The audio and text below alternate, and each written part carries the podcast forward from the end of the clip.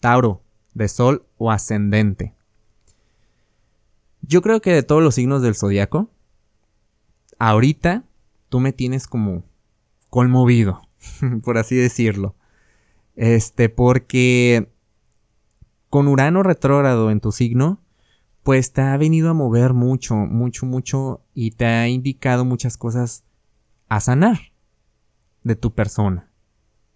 Entonces, eh, lo has hecho, y si lo has hecho así, qué bueno, lo has hecho en, en privado, tomando terapia, porque eran asuntos que tú no entendías.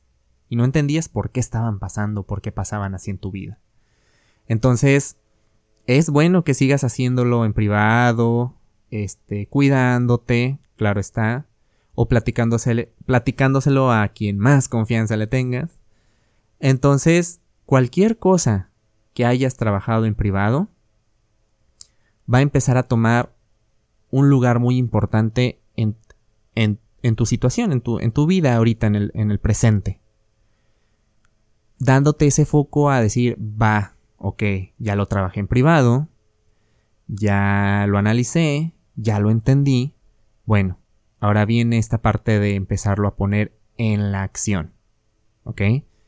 Entonces, yo te digo, Tauro, que si de aquí al 13 de noviembre tú le pones pilas, cuando Marte empiece a retrogradar, digo, perdón, a avanzar directo, vas a empezar a ver muchas de tus respuestas empezándose a manifestar y entendiendo mejor la situación. Queda un ratito, queda un todavía un cachito ahí por recorrer, pero pero ni estás al principio del, del camino, estás más o menos como a la mitad, pero ya estás a la mitad como para regresarte.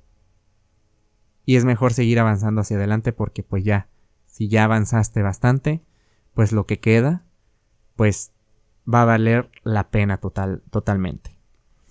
En asuntos de documentación, procesos legales o cualquier cosa que, tenga que ver con papeleo o firmas, eh, o firmas que ya hiciste y nomás estabas esperando una respuesta, se aceleran de alguna manera. Pero no quiere decir que porque Júpiter ahí en esa zona empiece directo, ya, ya vas a a, todo se va a empezar a mover así, ya te van a dar lo que te tenían que dar o vas a obtener lo que querías obtener.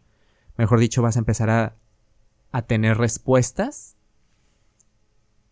ya de avance. La primera.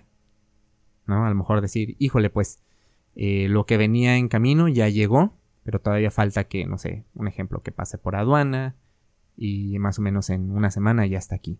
O sea, no es así como que inmediato. Es un ejemplo, ¿no? Entonces, para que no te me frustres, ¿no? Simplemente decir, bueno, pues ya tengo respuesta. ¿Cuándo yo voy a tener esto? Este documento o esta respuesta. Y que tengas un poquito y lo dejes un ratito ahí descansar y lo dejes ahí de lado. Para mayor información, te invito a que escuches el episodio de la semana del 7 al 13 de septiembre y que nos sigas en redes sociales en Facebook, Instagram, búscanos como Caja Astral Podcast.